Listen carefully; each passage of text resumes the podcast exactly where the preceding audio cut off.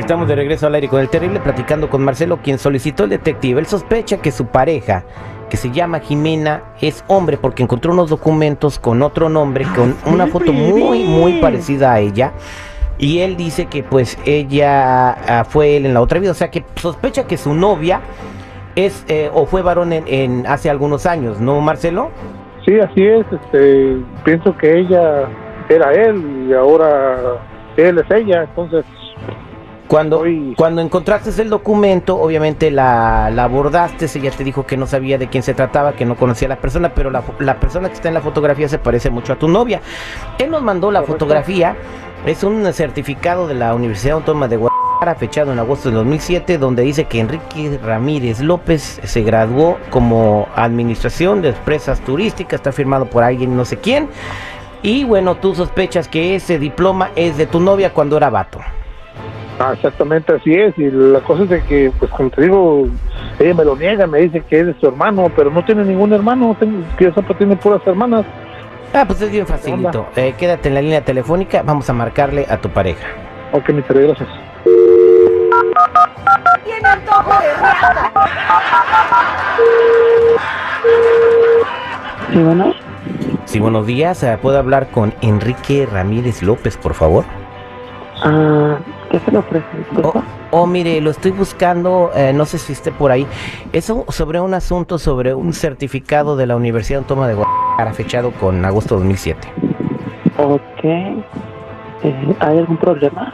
Eh, bueno, pues de que el diploma no vale en estos momentos por un problema que hubo en, en el cómputo, cuando se estaban cargando los archivos eh, en, en la base de datos de la universidad, entonces hubo, hubo algunos problemas y quedó completamente anulada toda esa generación. Es como si nunca hubieran ido a la universidad. Mm, se me hace muy extraño porque normalmente cuando pasan ese tipo de cosas, pues um, tratan de solucionarlo ahí y nunca tenían algún problema con...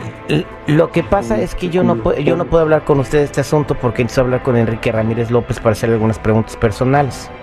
Pues yo soy Enrique Ramírez, ¿me puedes decir qué es lo que está pasando y, y qué puedo hacer para solucionarlo? A ver, permítame un segundo. ¿Usted es Enrique Ramírez López? Pensé que era su hermana o su mamá. No soy yo. Ok. Eh, pues usted necesita venir a Guadalajara y presentarse para a- con una identificación para que le demos otro certificado que es el que va a contar y ya va a estar su información nueva en la base de datos. Ok, está bien, nada más díganme ah, exactamente qué día y la hora para poder No, pues ya aquí. puede venir antes del 17 de agosto nada más. Ok, me parece perfecto. Ok, permítame un segundo, por favor. Eh, nada más para corroborar, dígame su fecha de nacimiento. Mi fecha de nacimiento Sí. es 13 de abril Ujú. del 85. Ah, per- permítame un segundo, por favor. Le voy a pasar al, a la encargada del registro de datos en, en la emisión de cómputo. Ok.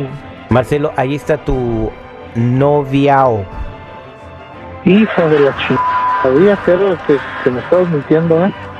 Ahora entiendo, con razón, cada que te pedía hijos decías que yo era el que, que tenía la culpa de que no podíamos tener hijos.